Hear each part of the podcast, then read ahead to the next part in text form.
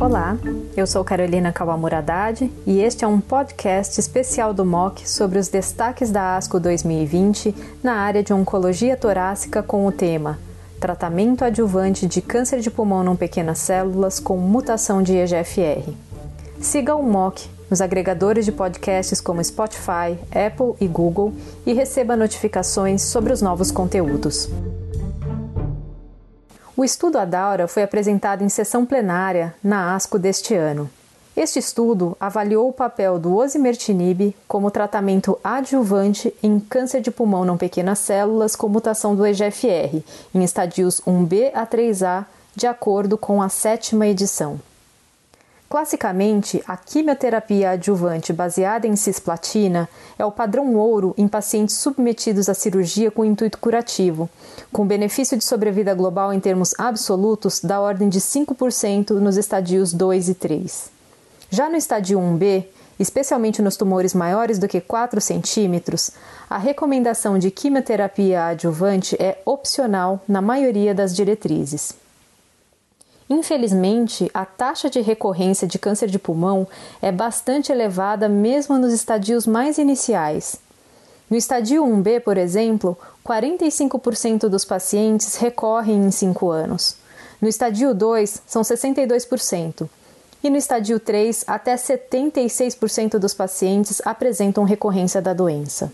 O ADAURA é um estudo de fase 3, duplo cego, que incluiu pacientes submetidos à ressecção completa do tumor, com margens negativas e com confirmação histológica de câncer de pulmão não pequenas células não escamoso e portadores das mutações ativadoras clássicas do EGFR, ou seja, deleção do 19 ou L858R. O tempo entre a cirurgia e a randomização dos pacientes que não receberam quimioterapia adjuvante deveria ser de até 10 semanas.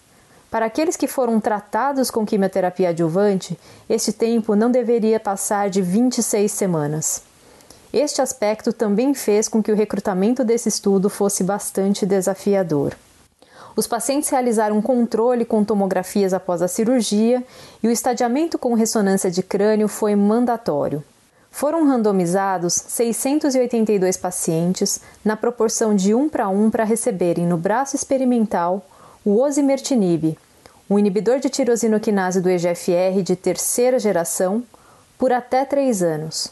O braço controle recebeu placebo. Vale a pena relembrar que os pacientes poderiam ter recebido quimioterapia à base de platina adjuvante após a cirurgia e antes da randomização.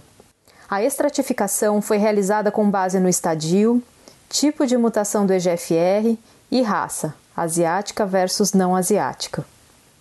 O segmento até a recorrência foi realizado na semana 12 e na semana 24, e a partir de então, a cada 24 semanas, cerca de seis meses, até cinco anos. O desfecho primário desse estudo foi sobrevida livre de doença ou disease-free survival, avaliada pelo investigador nos estadios 2 e 3A. Este estudo foi desenhado para a superioridade do braço experimental, assumindo um hazard ratio para disease-free survival de 0,70. O desfecho secundário do estudo foi sobrevida livre de doença na população global, ou seja, incluindo não só os estadios 2A, 2 e 3A, mas também os 1B. Outros endpoints secundários foram disease-free survival em 2, 3, 4 e 5 anos, sobrevida global e aspectos relacionados à segurança e qualidade de vida. Por recomendação do comitê independente, o estudo foi unblinded, ou seja, teve suspenso o seu cegamento devido aos sinais de eficácia. Portanto, esta é apresentação é resultado de uma análise interina não pré-planejada após este evento. Neste momento, todos os pacientes haviam sido seguidos por pelo menos um ano. Este aspecto da suspensão do cegamento certamente é um fator que pode interferir na análise futura dos dados de sobrevida global. Quanto às características basais, ambos os braços do estudo foram bem equilibrados. Idade mediana de 64 e 62 anos, uma predominância do sexo feminino, cerca de 70%, maioria não fumantes, 68 a 75%, e cerca de dois terços da população do estudo eram asiáticos. Quanto aos tipos de mutação do EGFR, cerca de 55% eram a deleção do 19 e 45% a mutação do exon 21 L858R. 55 a 56% dos pacientes receberam quimioterapia adjuvante. Quanto aos resultados, neste estudo o endpoint primário foi atingido. Houve um aumento de sobrevida livre de doença nos estadios 2 e 3A, com um impressionante hazard ratio de 0,17, com P de zero, menor do que 0,0001 e mediana não atingida no grupo osimertinib versus 20,4 meses no grupo controle. A taxa de sobrevida livre de doença em um ano foi de 97% para osimertinib e 61% no placebo. Em dois anos, 90% versus 44% e em três anos, 80% versus 28%. O braço placebo neste estudo teve sim uma performance compatível com os controles históricos. Quanto aos desfechos secundários, observou-se também um aumento de disease-free survival para a população global do estudo, ou seja, incluindo os estadios 1B, 2 e 3A, e o hazard ratio foi de 0,21. Na análise de subgrupos, nenhuma característica específica se destacou. A magnitude de benefício foi semelhante em todos eles, inclusive nos subgrupos quimioterapia e não quimioterapia adjuvante. A taxa de sobrevida livre de doença em dois anos, de acordo com o estadio, também foi bastante impressionante. No estadio 1B, 87% dos pacientes do grupo osimertinib estavam livres de recorrência em dois anos, versus 73% no placebo, um hazard ratio de 0,50. No estadio 2, 91 versus 56%, hazard ratio 0,17 e no estadio 3, 88 versus 32%, com hazard ratio de 0,12. Quanto à sobrevida global, frente aos pouquíssimos eventos ocorridos até aquele momento, o grau de maturidade é de apenas 5% e não é possível tirar qualquer tipo de conclusão quanto a este aspecto neste momento. Neste estudo, o tempo mediano de exposição ao osimertinib foi de 22 meses. Em relação ao perfil de segurança, observou-se uma incidência de eventos adversos de 97% no grupo osimertinib e 89% no placebo. Os eventos de grau 3 ou mais foram 20% versus 14%, respectivamente, sem nenhuma morte no braço do osimertinib. Quanto a eventos que levaram à descontinuação do tratamento, foram 11%, e que levaram à redução de dose de osimertinib foi de 7%.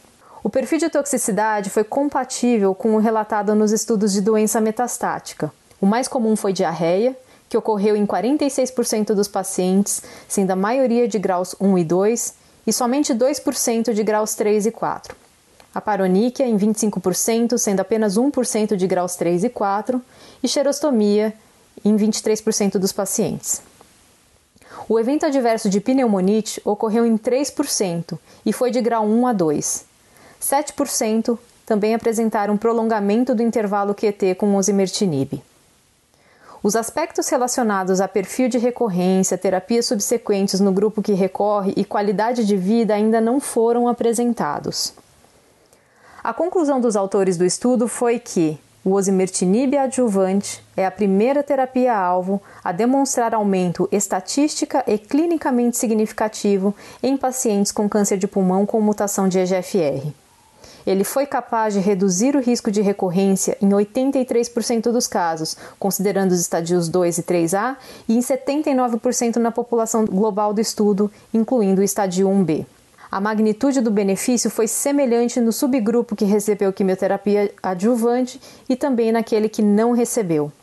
O perfil de segurança foi adequado e já é conhecido.